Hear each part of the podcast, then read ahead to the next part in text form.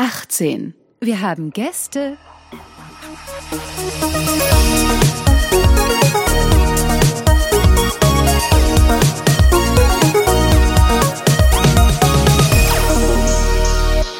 Legal Bits. Hallo und willkommen zurück. Heute haben wir wieder ein praxisbezogenes Thema, das alle interessieren dürfte, die entweder IT-Dienstleister sind oder welche beauftragen oder beauftragen wollen. Und passend zum Thema mache ich diese Legalbits auch mit einem, der auch zur praktischen Umsetzung guten Input liefern kann. Alle Hände hoch für Manon Go von Dembach Go Informatik aus Köln. Hallo Manon. Hallo Frank. Ja, danke für die Einladung ähm, ja, ich freue mich drauf. Das Thema hattest du sogar vorgeschlagen. Ne? Wir arbeiten ja schon ein paar Jahre miteinander. Ich glaube, man kann auch sagen, dass ich der externe Datenschutzbeauftragte von euch bin. Genau. Ähm, also deshalb arbeiten wir aber zusammen auch ganz oft. Und äh, also das kann ich unseren Hörern auch schon direkt mitgeben. Der Manon ist äh, sehr, sehr verständig, was so Rechtsthemen angeht, guckt auch an vielen Stellen in so Gremien rein, äh, die ich auch total spannend finde, auch also was, was juristische Themen, was auch Datenschutzthemen und so angeht. Und Manon, erzähl doch mal bitte kurz, was DGI macht. Ja, DGI ist ein IT-Dienstleister. Wir bieten Anwendungsbetrieb an, hauptsächlich Outsourcing von Verticals im Bereich Webanwendungen, im Bereich mobiler Anwendungen und wir verantworten in den Projekten typischerweise den Anwendungsbetrieb, das heißt äh, Applikationen, äh, Datenbanken und die ganze Infrastruktur, die drunter ist und ja, das ist IT-Service Management für unsere Kunden. Mhm. Und dadurch, dass jetzt Kunden bei euch auch gerne mal so ein bisschen größeres Kaliber sind, passiert es natürlich auch hin und wieder mal, dass wir uns mit äh, vertraglichen Anforderungen beschäftigen müssen, die jetzt so über, sagen wir mal, so ein, so ein KMU hinausgehen. Ne? Ja. Also wir haben viele Kunden aus dem regulierten Umfeld, also Bank, Versicherung, ähm, Telco-Dienstleister und ja, die haben natürlich an uns alle ihre speziellen Anforderungen, mhm. die halt so ein bisschen das spiegeln, wie sie intern sich äh, Vorschriften gesetzt haben, mit ihren Daten umzugehen. Mhm. Gut. Jetzt haben wir den Titel ja gewählt, IT-Dienstleister anforderungsgerecht beauftragen, nur wie. Und dann gucken wir uns doch mal an, wie mhm. das geht.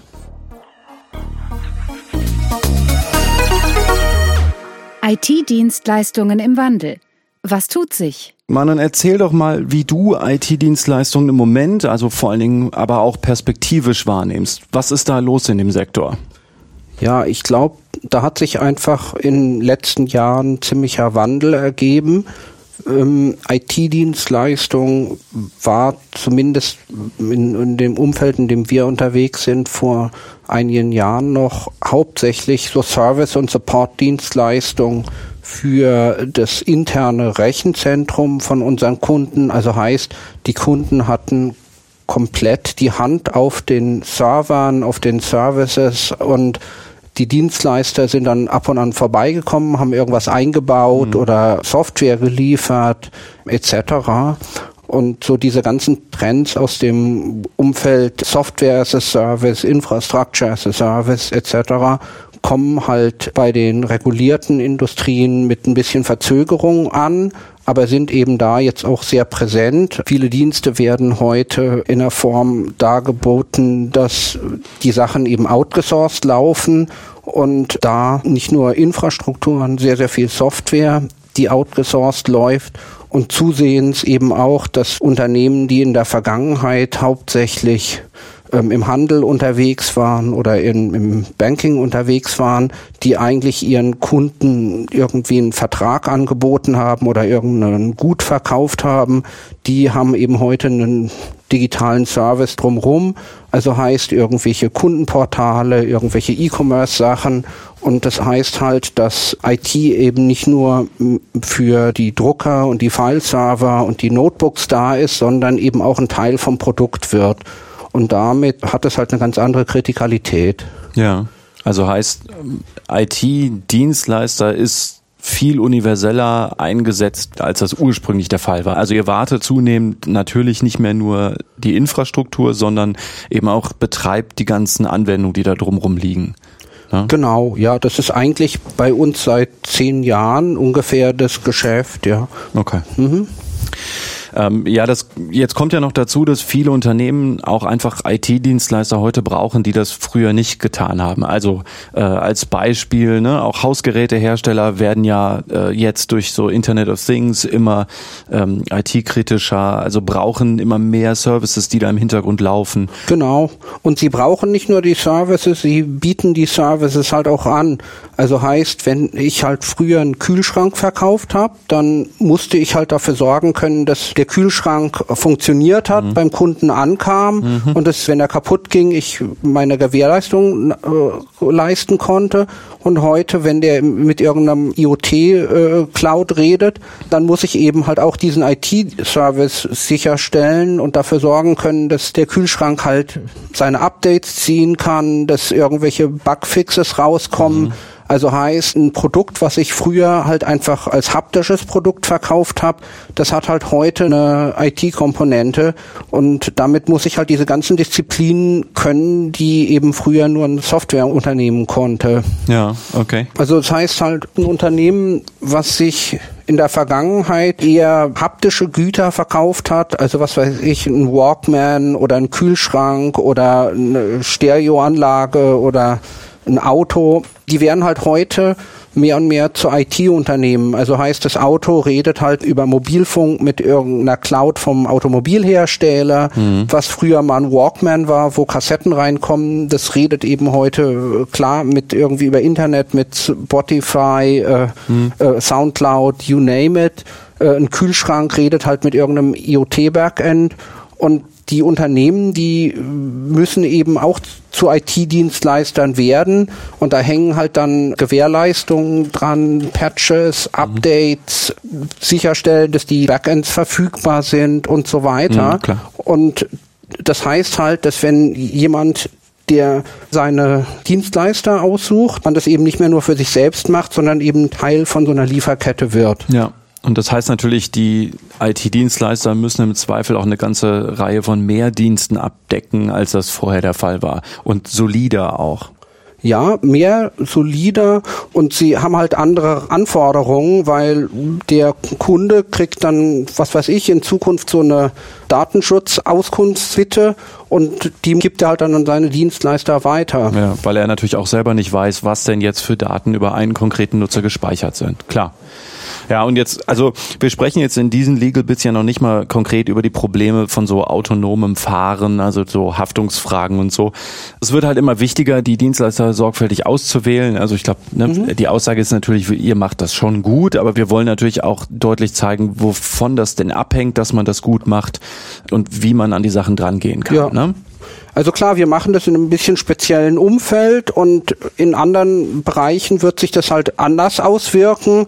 Aber ich glaube, dieses Thema, man ist eben nicht nur so ein Teil von der Verwaltung, sondern eben man ist nachher als IT-Lieferant ein Teil vom Produkt der Kunden. Das hat ganz erhebliche Auswirkungen. Klar. Jetzt muss man natürlich auch aus datenschutzrechtlichen Gründen schon sagen, auch nach Artikel 28 der jetzt kommenden Datenschutzgrundverordnung muss man sich ja hinreichende Garantien, das ist ein Zitat daraus, geben lassen für ausreichenden Datenschutz. Also Ja. heißt, ne, ähm, auch da kommt ja auf die Auftragsverarbeiter schon was zu.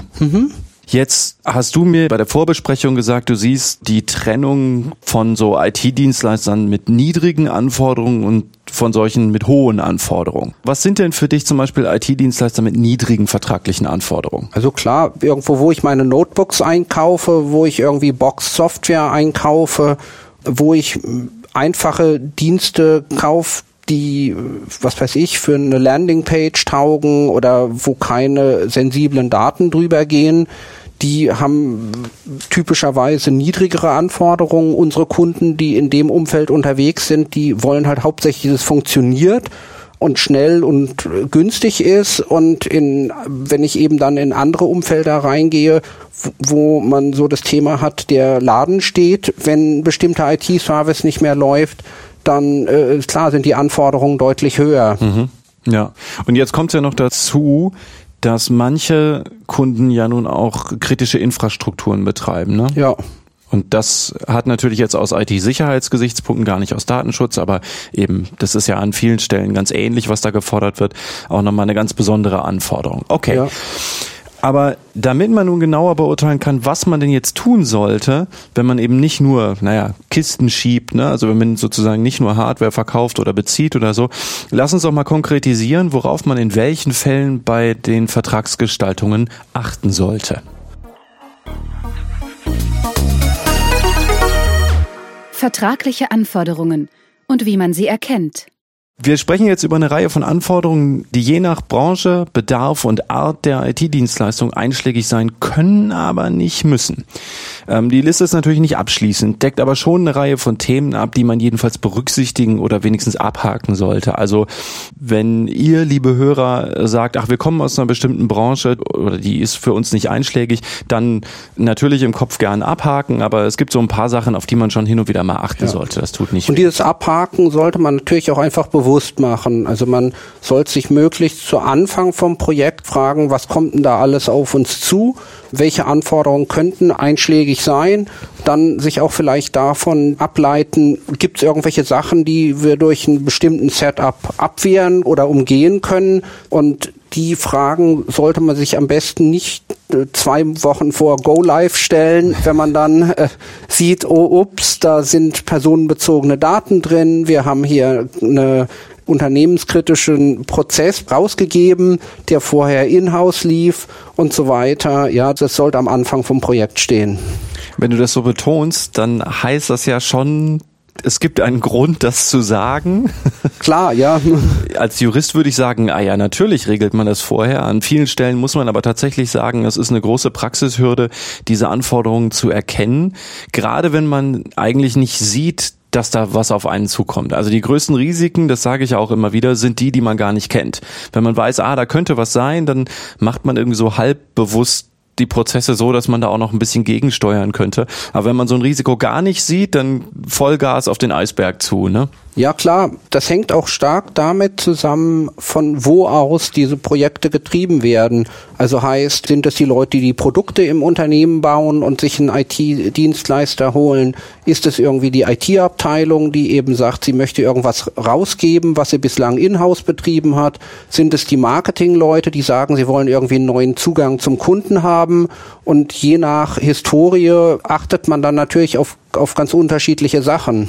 Was würdest du denn ähm, darüber haben wir vorher gar nicht gesprochen, aber was würdest du denn empfehlen, so einem, so einem potenziellen Kunden von euch, der auf euch zukommt und das vielleicht gar nicht kommen sieht? Oder wenn du sagst, Gibt es irgendwie einen Tipp, wo du sagst, das sollten Unternehmen machen, wenn sie sich so einen IT-Dienstleister ins Haus holen wollen und noch nicht wissen, ob da was auf sie zukommt, so anforderungstechnisch? Ja, sich halt Gedanken drüber machen, wie so ein Projekt aussieht, wenn es groß ist und erfolgreich wird und sich nicht erst nur über die ersten 100 Tage Gedanken machen und die Sachen einfach im Hinterkopf haben und mit den Beteiligten diskutieren. Hm, okay. Also klar, äh, irgendwie im Zweifel halt mal mit einem Datenschutzbeauftragten sprechen Nachrichten oder wenn, wenn ihr sowas habt, einen äh, Informationssicherheitsbeauftragten mhm. oder halt irgendjemanden, der so ein bisschen mehr davon versteht, was da im Hintergrund läuft, was für Daten man braucht, mhm. weil es davon einfach maßgeblich abhängt.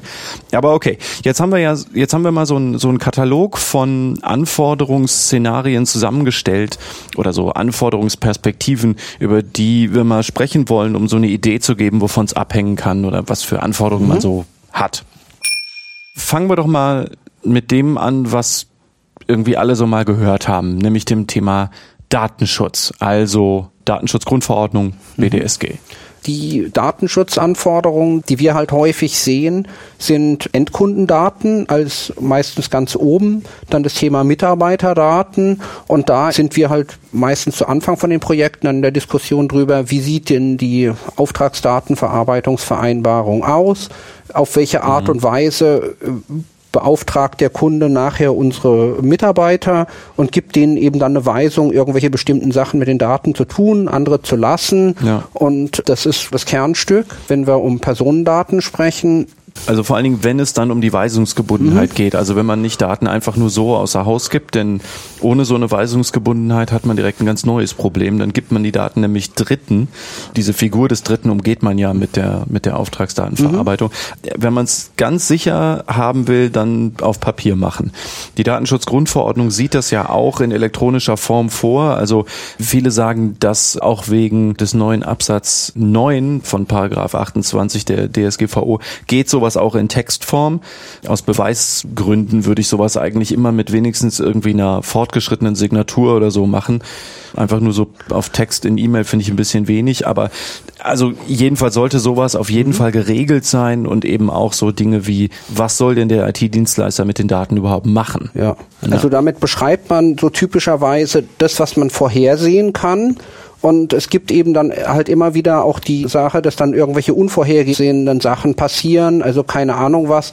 Man hat irgendwie eine Datenbank, hat dann Supportvertrag drauf und der Softwarehersteller will dann irgendein Problem nachstellen, am liebsten mit den Live-Daten oder man hat irgendwie einen Vertrag mit einem Online-Marketing-Unternehmen und die verlangen dann irgendwie nach einem stärkeren Tracking, um bestimmte Arten von Cost-per-Order-Deals nachvollziehen zu können, mhm. etc.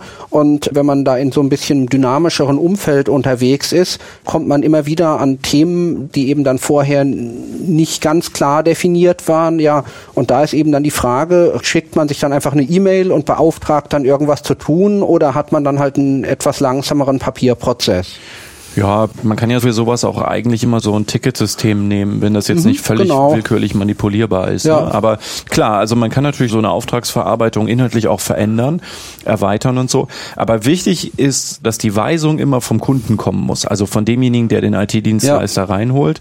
In der Praxis ist mir natürlich auch bewusst, ne, also dadurch, dass der IT-Dienstleister ja bestimmte Sachen macht, die der Kunde selber nicht kann, wird in vielen Fällen der IT-Dienstleister derjenige sein, der dem Kunden vorschlägt, bestimmte Veränderungen zu machen. Ne? Also wenn ihr zum Beispiel mit einem Rechenzentrum umzieht oder die Server zu einem anderen Betreiber oder so bringen wollt, dann muss das ja prinzipiell auch der Kunde beauftragen, also man kann da nicht irgendwie sagen, nö, übrigens, wir machen das jetzt völlig anders. Es sei denn, meine ich, äh, das Schutzniveau ist dann am Ende viel besser. Aber ja klar, aber solche Sachen sollten natürlich in Abstimmungen erfolgen. Also da klar. hast du völlig recht. Ja, ja klar. Okay, das mal so grundsätzlich zum Thema Auftragsdatenverarbeitung. Jetzt zum zweiten Punkt. Den technischen organisatorischen Maßnahmen ja, also das Wie-Kernstück. Also wie schützen denn jetzt die IT-Dienstleister die personenbezogenen Daten oder Jetzt in eurem Fall natürlich nicht nur personenbezogene Daten. An vielen Stellen mhm. hostet ihr ja einfach Daten und sagt ja. euch, uns ist völlig egal, ob das personenbezogen ist oder nicht. Wir gehen einfach davon aus, dass es personenbezogen ist und wenn du, lieber Kunde, dann halt zusätzliche Daten bei uns auf die Server tust, dann darfst du das gern machen. Du kontrolliert das ja an vielen ja. Stellen auch überhaupt nicht. Ist ja, ja auch an vielen Stellen gar nicht euer Job. Ne? Ja. Ja. Also ja klar, der Datenschutz betrifft prinzipiell nur die personenbezogenen Daten, aber am Ende vom Tag ist es halt in manchen Fällen auch sinnvoll, da sich grundsätzliche Schutzmaßnahmen zu überlegen, die alle Daten betreffen, weil in vielen Fällen wird dieses Unterscheiden zwischen den einzelnen Töpfen mehr Aufwand, als ja. alle Töpfe ja. mit einem gleich hohen Schutzniveau zu versehen. Ja, genau. Und das wird auch, glaube ich, oft übersehen vom Aufwand und auch von der Notwendigkeit her. Wenn es um so technische organisatorische Maßnahmen geht, dann ist natürlich die Frage, ob man Subunternehmer beauftragt, auch nochmal sowas, was man mit rein muss. Also ist klar, ne, wenn man so eine Auftragsdatenverarbeitungskette hat, also Kunde, Dienstleister und Dienstleister hat jetzt wieder Subunternehmer, dann müssen natürlich die Subunternehmer auch mit einbezogen werden, denn welches Kettenglied am Ende reißt, ist völlig egal. Den ja. Leuten ist nur wichtig, dass die Kette kaputt ist am ja. Ende. Und es ist auch heute kaum noch möglich, sowas komplett aus einer Hand zu leisten. Von daher wird man eigentlich in ganz vielen Stellen solche Ketten antreffen. Mhm. Ja. Okay. Nächster Punkt. Ja, die betroffenen Rechte. Wenn Betroffene nachfragen, was für Daten habt ihr denn über mich mhm. gespeichert? Irgendwas ist nicht korrekt. Ich möchte halt, dass ihr alle meine Daten löscht oder was jetzt auch neu ist, ne, das Beschwerderecht nach der Datenschutzgrundverordnung. Da gibt es ja jetzt so ein neues Beschwerderecht gegenüber der zuständigen Aufsichtsbehörde, worauf man im Zweifel auch hinweisen muss. Ne? Ja, und diese ganzen Sachen müssen halt einerseits von der Software und der Systemarchitektur unterstützt werden. Das ist dann auch eine Frage hier Richtung Programmierung. Also heißt, sind meine Datenbanken, sind meine Backends so gebaut, dass ich die Daten dann auch löschen kann und dass ich das einfach tun kann. Das ist eher so eine Frage, bei der man dann mit seinen Softwareanbietern, seinen Programmierern redet und dann muss eben auch für den Betreiber klar sein, wie er diese Löschung dann durchführt, wenn die Anfrage kommt, damit man dann eben das Ganze innerhalb von einer Stunde hinkriegt und dann nicht irgendwie zwei Wochen dran ja, arbeitet. Ja, ja, ja. Das predigen Volker und ich auch immer wieder. Also das ist so ein total kritisches Ding. Also wenn Unternehmen nach Anwendung der Datenschutzgrundverordnung nicht solide und effizient rauskriegen können, welche Daten über eine konkrete natürliche Person irgendwo lauern und die im Zweifel auch löschen oder wenigstens sperren können, dann ist das ein riesen Risiko, jedenfalls was so Ressourcen angeht. Ja. Also, ne? Und das ist eben ein breites Feld nach unserer Erfahrung. Also das können irgendwelche Online-Vermarkter sein, mit denen man Verträge hat, die Sachen über die eigenen Kunden wissen. Das kann dann das eigentliche Produktivsystem sein. Das können teilweise dann auch irgendwie Testsysteme sein, wo das natürlich eigentlich nicht drin sein sollte, aber in der Praxis sich dann doch immer wieder findet. Mhm. Das sind Backup-Systeme. Das ist eine breite Palette. Okay. Meldepflicht bei Datenschutzverstößen. Wenn was schief läuft, muss man nach der DSGVO zukünftig auch melden, wenn was schief läuft, oder? Ja, zünftig, zukünftig. ja, nach Artikel 33 der Datenschutzgrundverordnung, wir verlinken das mal, hat man 72 Stunden ab Kenntnis eines Verstoßes. Und das ist ja schon ein Klopper irgendwie. Ne? Also wir haben ja auch hin und wieder mal diskutiert, wenn Dinge passiert sind, also wenn man so Findings hatte, was ist das denn jetzt und müsste man das nach der Datenschutzgrundverordnung melden? Aktuell wird die ja noch nicht angewendet, deswegen nicht, aber einfach, was ist überhaupt ein Verstoß? Also Klar heißt das, wenn wir in Anführungszeichen einen richtigen Verstoß haben, also wenn wirklich was passiert ist, so wenn der Schutz personenbezogener Daten kompromittiert wurde, dann muss man da was melden, es sei denn, es ist völlig äh, unerheblich, das steht da ja auch drin. Ne? Aber wie ist das bei dir in der Praxis, wenn euch irgendwas auffällt? Klar, das sind dann eben so die Sachen. Kunde hat irgendwie ein Backend, die Sachbearbeiter haben schwache Passwörter da drauf und die Frage ist dann, wie geht man damit um, wenn was passiert ist? Das erste ist halt überhaupt festzustellen. Das ist in manchen Fällen relativ aufwendig. Ähm, also schon festzustellen, was überhaupt passiert ist. Ja. Ne?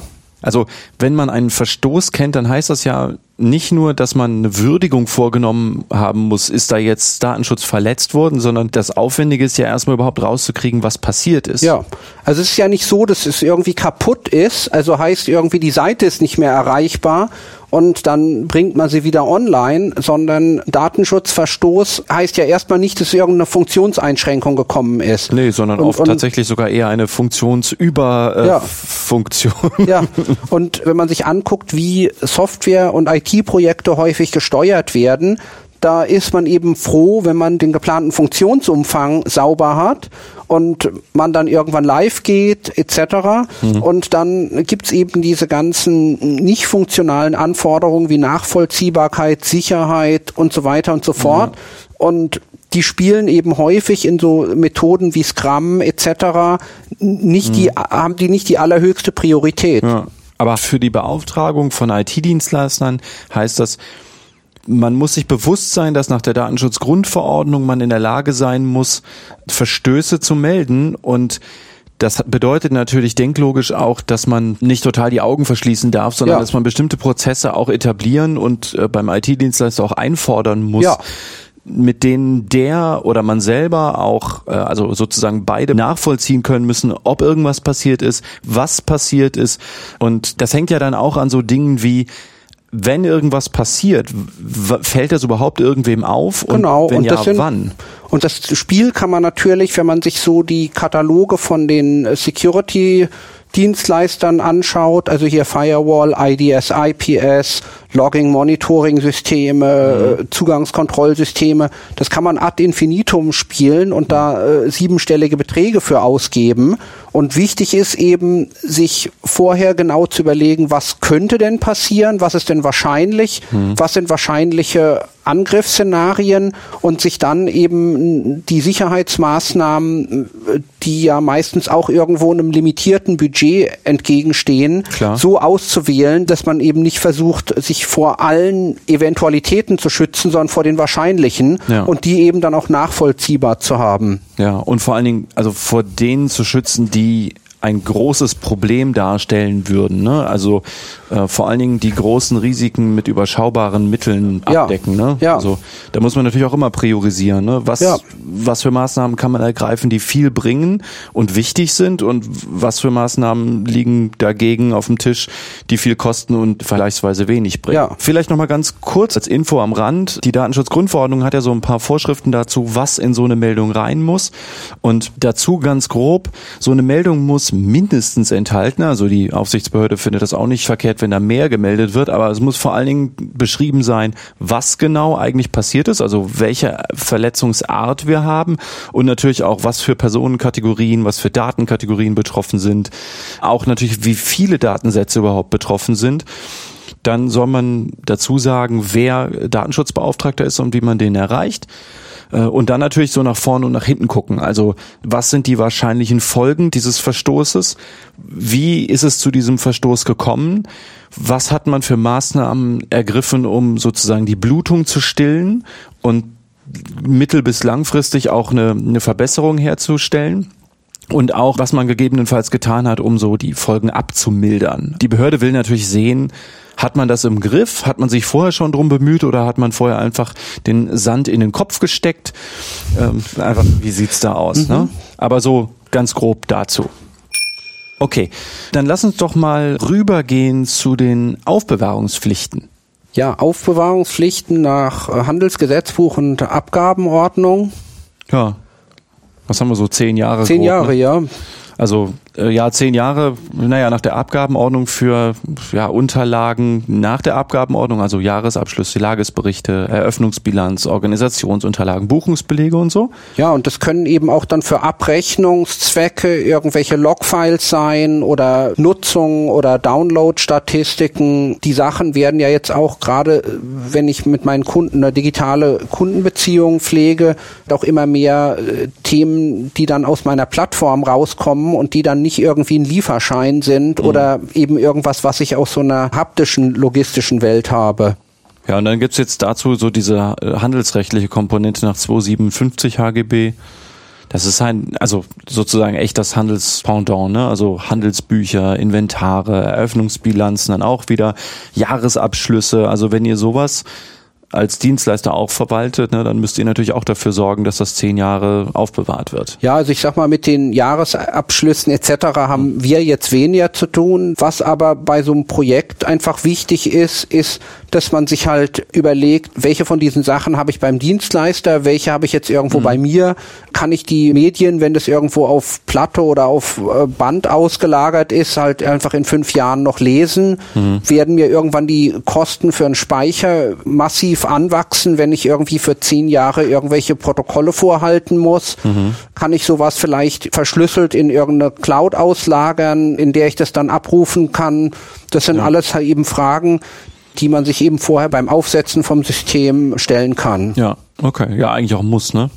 Eine Sache vielleicht noch, weil sich das vielleicht auch der eine oder die andere Hörerin stellt. Wir haben ja eben kurz über die Betroffenenrechte gesprochen. Also wenn jemand kommt und sagt, was haben Sie für Daten über mich gespeichert und oder ich will, dass Sie alle meine Daten löschen, dann gehen natürlich so Aufbewahrungspflichten, wie wir sie gerade genannt haben, vor. Also wenn personenbezogene Daten, also wie jetzt Namen oder irgendwelche Kontaktdaten oder so, auf ein Rechnungsmaterial auftaucht, dann hat natürlich der jeweils Betroffene keinen Anspruch darauf, dass die Daten dort gelöscht werden, sondern das muss natürlich schon alles vollständig auch zehn Jahre aufbewahrt werden. Klar, aber dafür muss man natürlich auch wissen, was ist was. Also habe ich jetzt hier gerade irgendwie, sind es die Logs von einem Website-Tracking oder waren das die Logs von einem kostenpflichtigen Download? Mhm. Den einen darf ich aufbewahren, den anderen nicht. Und die Datenarten können ja äh, aus ja. einer reinen IT-Sicht sehr ähnlich aussehen und das sind eben äh, Dinge, die dann fachlich zu konzipieren sind, über die man sich eben vorher Gedanken machen muss. Ja. Wenn ich was lösche, dann habe ich eben auf dieser handelsrechtlichen Seite ein Problem, beziehungsweise welche Sachen haben damit eigentlich nichts zu tun und vielleicht muss ich dann Dinge, die technisch aus der gleichen Quelle kommen, auch ganz unterschiedlich behandeln. Ja. Heißt äh, natürlich, das ist Sache des jeweiligen Kunden aus eurer Sicht. Also wenn sich Unternehmen IT-Dienstleister reinholen wollen, insbesondere für jetzt so Hosting oder so, dann kriegen die im Zweifel ja irgendeine Infrastruktur oder von mir aus auch einen Service dazu. Aber der Dienstleister weiß ja oft überhaupt nicht, was da hochgeladen ja. wird oder aufbewahrt wird. Genau. Da muss man natürlich schon auch selber gucken, wozu man ihn dann anweist. Ja. Okay. Ja, und dann haben wir noch eins äh, der Lieblingsthemen. Du bist ja heute in Frankfurt nicht ganz ohne Grund ja, Bankfurt, Frankfurt.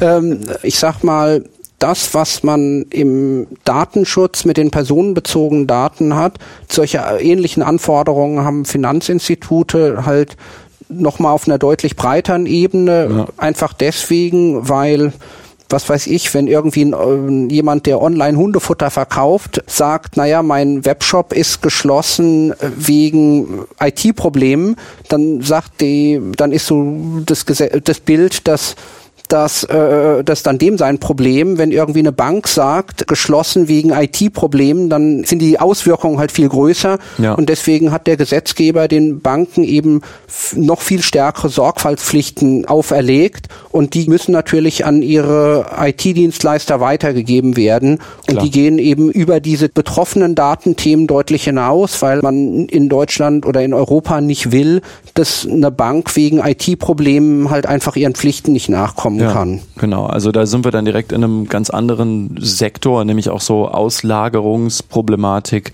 ähm, Compliance, was so Kreditwesengesetz angeht, auch so die Mindestanforderungen ans genau. Risikomanagement, bankaufsichtliche Anforderungen an die IT. Also Banken ja. werden sowieso traditionell schon äh, an die kürzere Leine genommen, was so Aufsichtsbehörden und IT-Struktur und so angeht.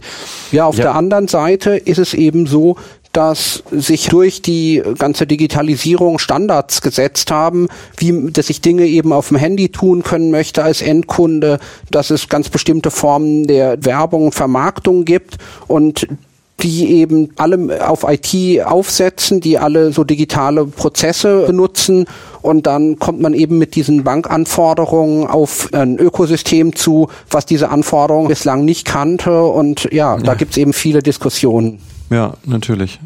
Ja, ich habe dieses Thema kritische Infrastrukturen im Finanzsektor übrigens neulich in einem Webinar äh, auch angesprochen, das ich für die Akademie der Genossenschaften gegeben habe. Also Genossenschaftsbanken, also ich mache da hin und wieder Kursbegleitung aus rechtlicher Sicht. Und da ist ja jetzt die BSE Kritis V novelliert worden. Also da sind jetzt die Finanzinstitute auch tatsächlich mit ihren Schwellenwerten jetzt definiert. Also wenn so Autorisierung bei Bargeldversorgung gestört ist, so und so und so viele Leute betroffen sind, dann ein Riesenproblem und so.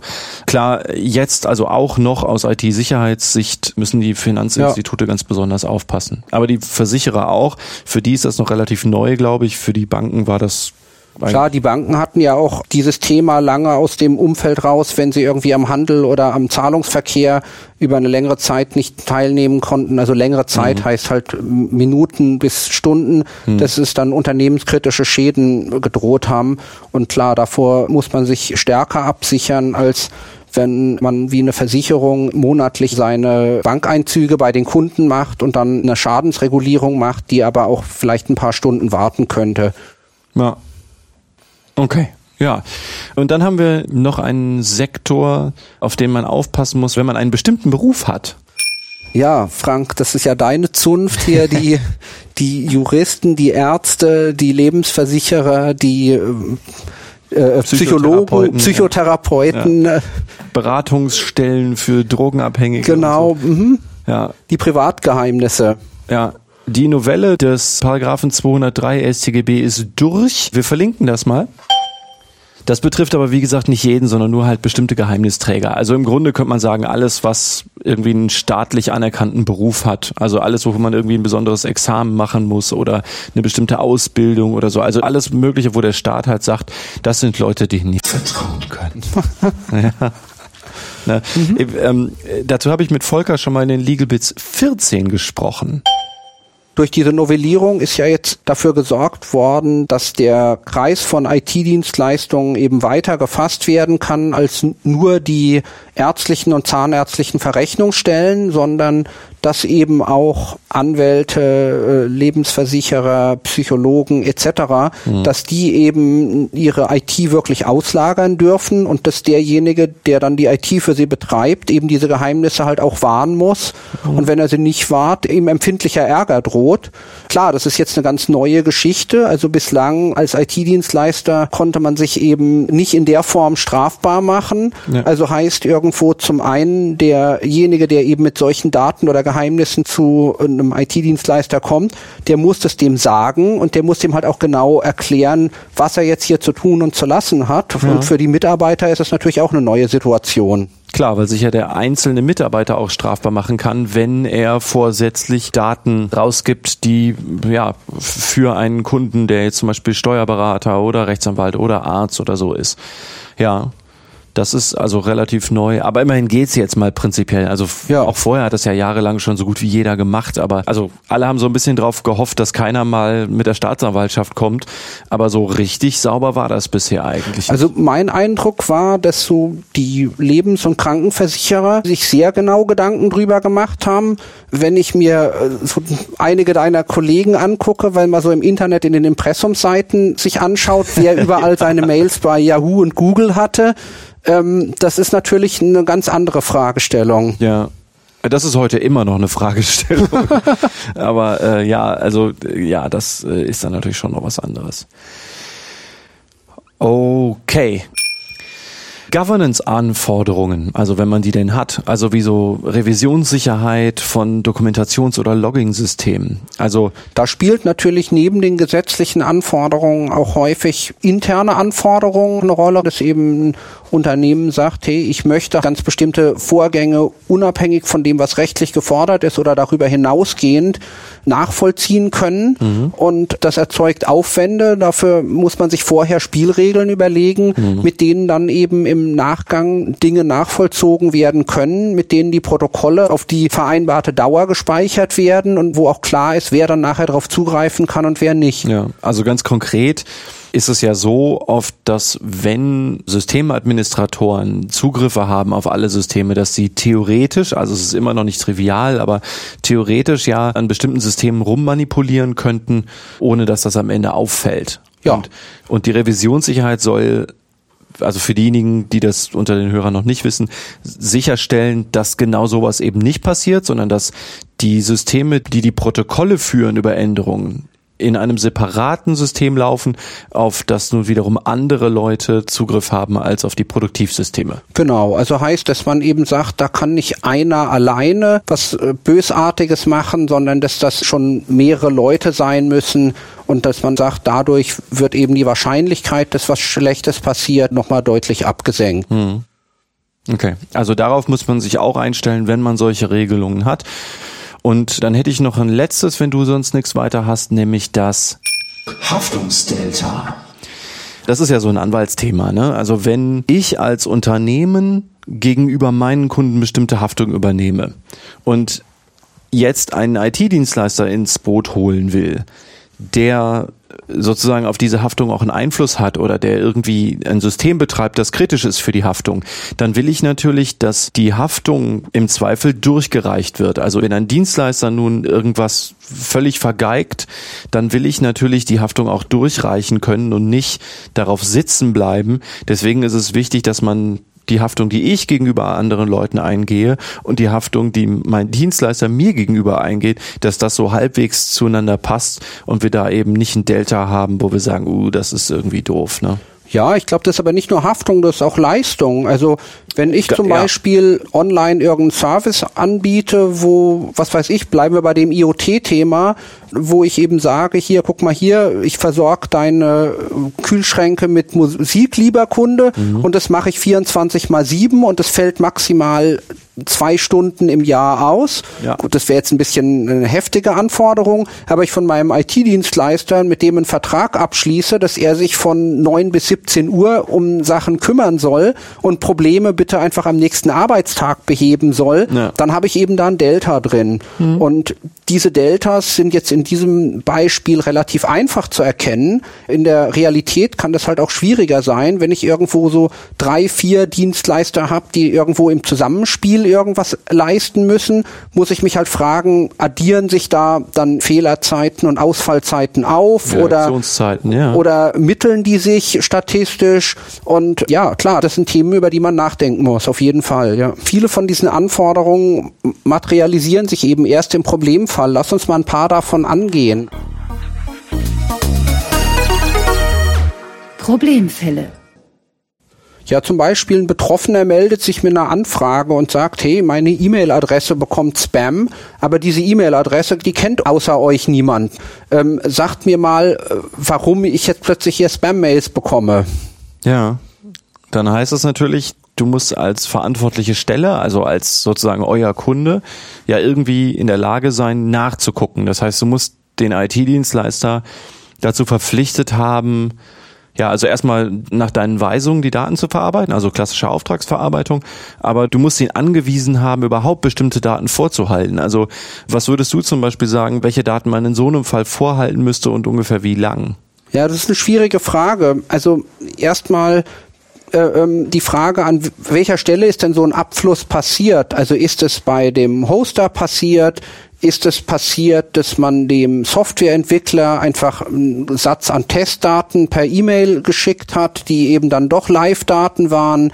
Hatte ich vielleicht irgendwie einen Vermarkter, der bestimmte äh, Themen per JavaScript von der Webseite übergeben gekriegt hat, noch mit dem Boot? Das heißt halt einfach, dafür muss ich halt erstmal einfach meine Landschaft so ein bisschen kennen und mich fragen, wo könnte es denn überall passiert sein? Mhm. Und klar, da ist dann auf der einen Seite das Thema, ich möchte natürlich sowas möglichst gut nachvollziehen können. Auf der anderen Seite habe ich auch irgendwie die Pflicht zur Datensparsamkeit, dass eben Logs irgendwie nach einer bestimmten Zeit auch gelöscht werden und nicht ewig vorgehalten werden. Mhm. Und die beiden Ziele widerstreiten an solchen Stellen immer so ein bisschen. Heißt aber, man muss sich als Kunde von euch möglichst vorher schon, also ansonsten mit eurer Hilfe, bewusst darüber sein oder werden, welche Lecks es überhaupt geben kann und wie man dann damit umgeht, wenn jemand so auf einen zukommt. Genau, ja. Okay. Gut. Nächster Aspekt. Durchsuchungsbeschluss, Beschlagnahme hoffentlich, also für die meisten hoffentlich ein seltener Fall. Aber es gibt eben auch immer wieder Fälle, in denen irgendwo Hacking passiert ist oder wenn irgendwo auf dem Server illegale Downloads bereitgestellt worden sind, you name it, in denen IT durchsucht oder beschlagnahmt wird. Ja, dann hat man ja als Auftragnehmer, also als IT-Dienstleister, den Fall, dass plötzlich ja die Staatsanwaltschaft auf der Matte steht und sagt, wir wollen mal den Server haben. Ja. Ja, und dann ist ja die Frage, was macht man denn dann ne? als Auftragnehmer oder auch als Auftraggeber? Also ja. was heißt das? Ja. Denn ich glaube, relativ easy ist es ja noch in Fällen, in denen man bei seinem IT-Dienstleister einen dedizierten Server mit allem drum und dran gemietet mhm. hat. Weil dann naja, dann, also, dann hat man natürlich ein Problem damit, dass die Staatsanwaltschaft da Dinge mitnehmen will, die man für den Produktivbetrieb braucht. Aber das ist im Zweifel noch sozusagen das kleinere Übel.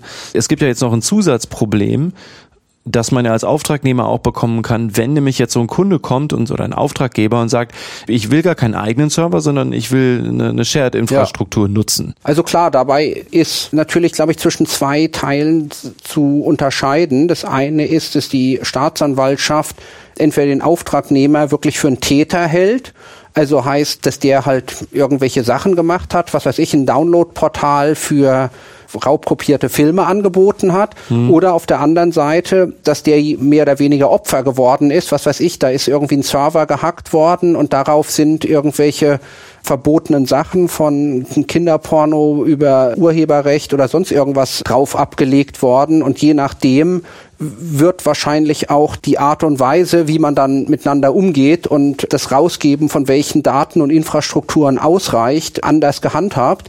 Das ist jetzt wahrscheinlich nicht irgendwie ein Alltagsproblem, aber das ist was, was man sich eben einfach vorher überlegen muss, wie man halt damit umgeht. Ja. Also ganz konkret auch der Fall, dass so ein Kunde sagt, ja, aber ich möchte im Zweifel mal nachsehen, was auf diesem Server ist. Wenn man jetzt als Auftragnehmer sagt, äh, ja Moment, du hast da eine gescherte Infrastruktur, da sind auch Daten anderer Kunden drauf, dann ist das gegebenenfalls ein Problem. Und dazu kommen wir jetzt. Mhm. Nächster Aspekt. Auditdurchführung, Auditrecht. Das ist was, was glaube ich immer wichtiger wird. Also heißt, man hat entweder die Vorgabe, dass man sich einfach angucken möchte, was der IT-Dienstleister tut oder man hat äh, aufgrund von gesetzlichen Pflichten die Pflicht, sich das regelmäßig anzugucken mhm. oder nach irgendeinem Vorfall, also was weiß ich, DDoS, Hacking, you name it, möchte man sich halt irgendwo eine Forensik betreiben und dafür muss man vorher mit seinem IT-Dienstleister vereinbaren, in welchem Fall darf wer was ähm, das ist meistens relativ einfach, wenn man eigene Server angemietet hat. Das wird schwieriger, wenn man virtuelle Infrastrukturen angemietet hat oder wenn man halt irgendwelche Cloud-Services bezieht, die mhm die sich nicht so einzeln angucken lassen, sondern in denen dann halt immer Daten von mehreren Kunden drauf sind. Was natürlich auch bedeutet, dass du dich als Auftragnehmer, also Schrägstrich IT-Dienstleister, ja manchmal sogar vertragsbrüchig gegenüber deinen anderen Kunden machst. Ja, das darf man nicht machen. Ne, also weil ja. natürlich auch Vertraulichkeit von personenbezogene Daten, du mhm. darfst das anderen Kunden auch nicht zur Verfügung stellen. Und manchmal hat man ja auch ein NDA unterschrieben, also dass man eben auch, also oft sind es ja auch tatsächlich ja. sensible Daten. Das darf man also in aller Regel überhaupt nicht. Das heißt, wenn man so eine Shared Infrastructure anbietet, dann ist es an vielen Stellen sogar auch eine sehr vernünftige Variante zu sagen, nee, du darfst nicht selbst auf diese ganze Infrastruktur ja, gucken. Also wir, wir machen das so, dass eben dann der Audit von einem Wirtschaftsprüfer oder einem Forensiker, der von Berufswegen zur Verschwiegenheit verpflichtet ist, durchgeführt werden muss. Klar, sowas erzeugt natürlich Aufwände und dafür muss man ganz bestimmte Vorbereitungen treffen. Und das sind eben Dinge, die man besser am Anfang von einem Projekt klärt ja. als zu einem späteren Zeitpunkt. Ja, klar. Und jetzt gucken wir doch mal auf die Lösungen.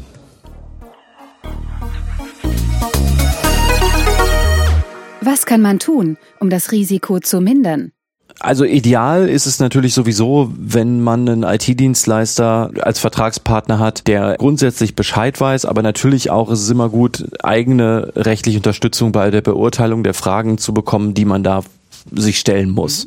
Also der Hürden, ne, ist klar, denn äh, habe ich ja eben auch schon mal gesagt, die unbekannten Risiken sind immer die schlimmsten. Aber was ist so nach deiner Erfahrung, was man so machen sollte?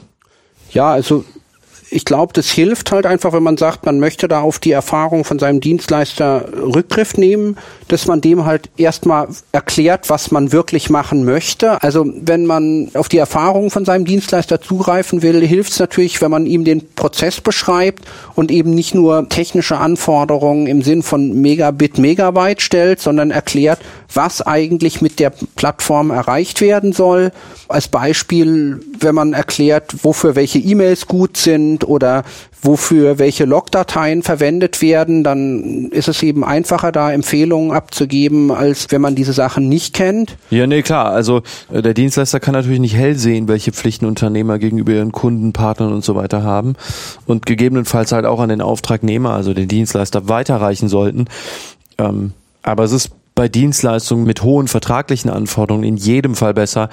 Ähm, man, na klar, ne, man hat einen erfahrenen Dienstleister ja. als einen. Ja, und jemanden, der irgendwo auch in der Branche Erfahrung hat. Also, was weiß ich, äh, klar, natürlich, jetzt so Rechtsberatung kann, sollte kein IT-Dienstleister äh, erbringen, aber wenn man jemanden hat, der, was weiß ich, im Handel viel gemacht hat und man spricht mit dem über sein Problem bei Produktkatalogen oder Abgleich von Kundendaten, dann wird der einem halt da eher besser was sagen können, als wenn man über das Problem mit jemandem redet, der hauptsächlich IoT macht. Mhm. Oder wenn man jemanden hat, der da eine bestimmte Branchenexpertise hat, ist natürlich gut, man greift drauf zurück.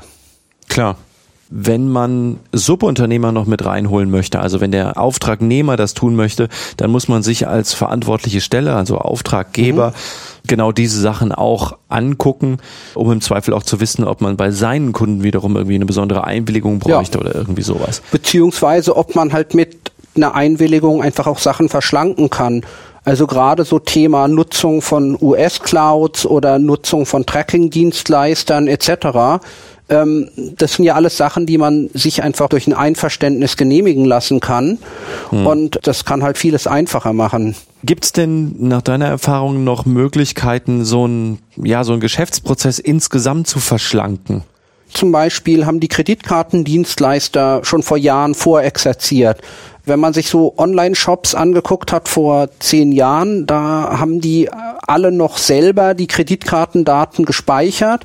Dann wurden die Online-Shops gehackt und dann waren die Kreditkartendaten öffentlich. Wenn man heute was per Kreditkarte kauft, dann wird man, passiert eben die Eingabe von den Kartendaten nicht auf der Seite vom Shop, sondern man wird, was weiß ich, zu PayPal weitergeleitet. Da gibt man dann die Daten an, wird dann zum Shop zurückgeleitet und der Shop erhält halt überhaupt keine Kreditkartendaten, sondern kriegt nur eine Bestätigung, dass bezahlt worden ist.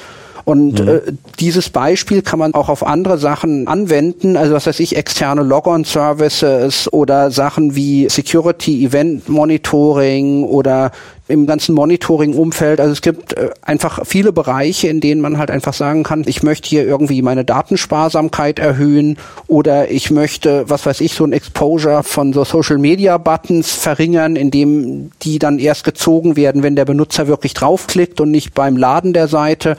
Also man kann, glaube ich, an vielen Bereichen sich überlegen, dass man den Prozess so ein bisschen verschlankt, um dann Anforderungen einfach auszuweichen oder um die Risiken halt auf einen spezialisierten Dienstleister auszulagern, mhm. der sowas halt gut kann. Also gerade im Bereich Payment ist es inzwischen gängiger Standard und ich glaube, das wird halt auch in immer weiteren Bereichen auftreten.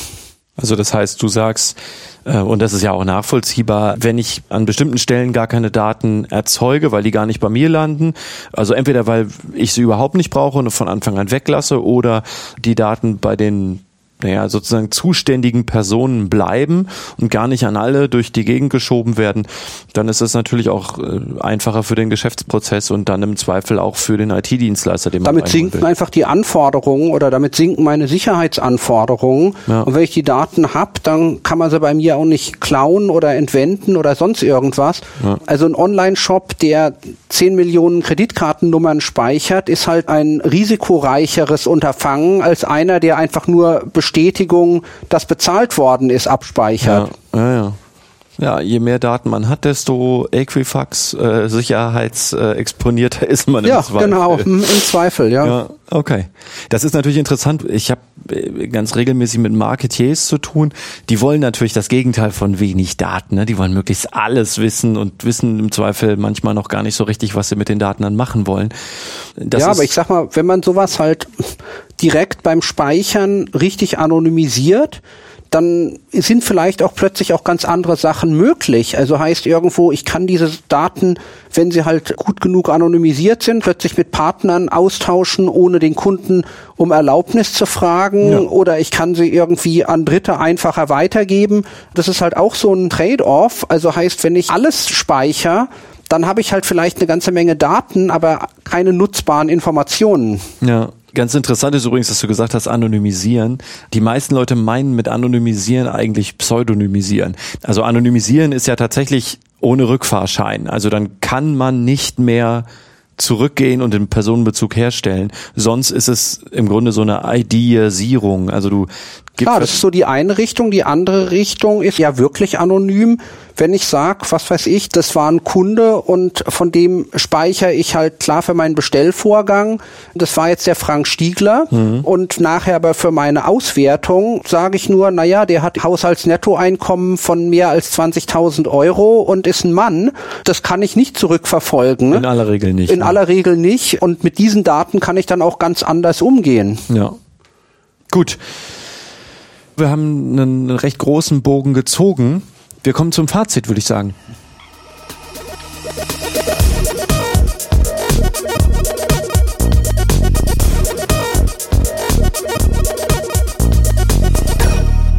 Fazit?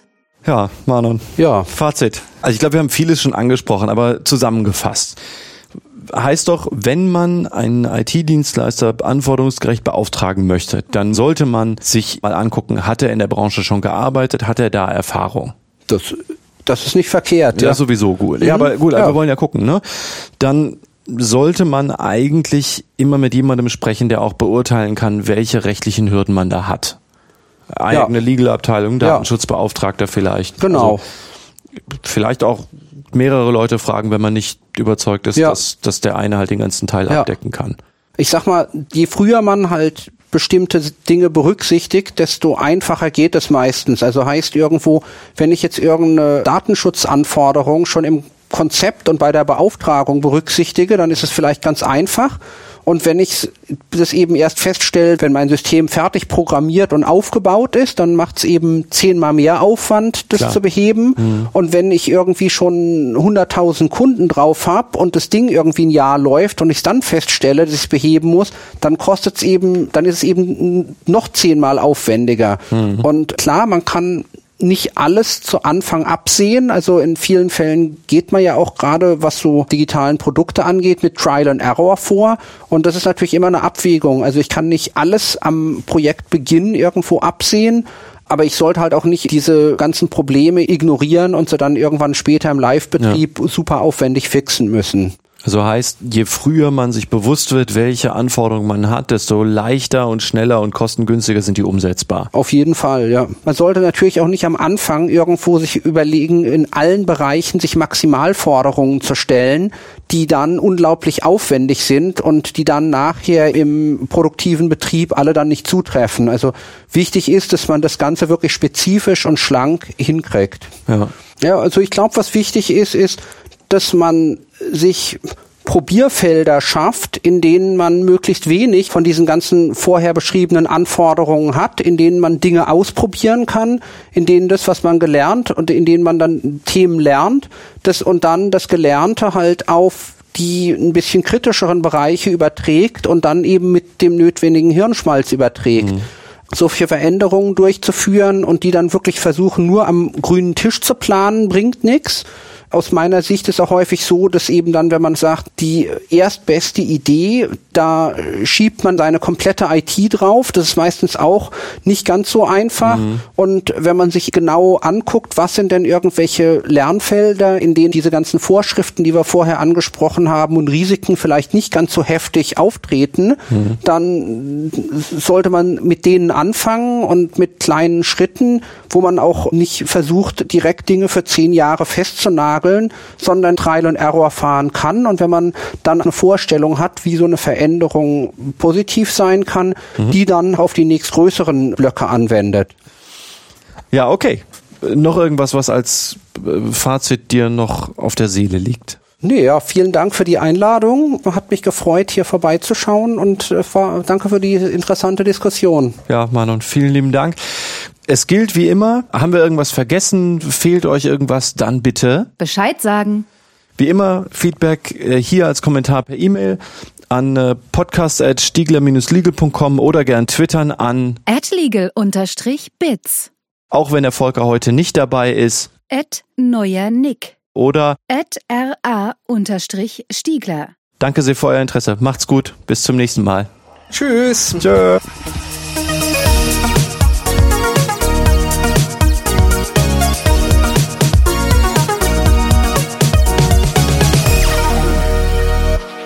Legal Bits.